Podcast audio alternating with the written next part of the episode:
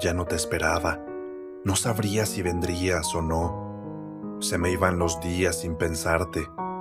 No imaginaba nada de ti, ni el color de tus ojos, mucho menos el sonido de tu voz.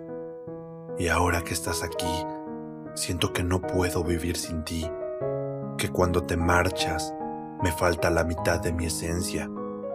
Yo no sabía que eras tú, que mi reflejo vería en el color miel de tus ojos, pero desde hace tiempo que solo quiero estar a tu lado, que me llenes los días de magia y pueda recostarme en tu pecho.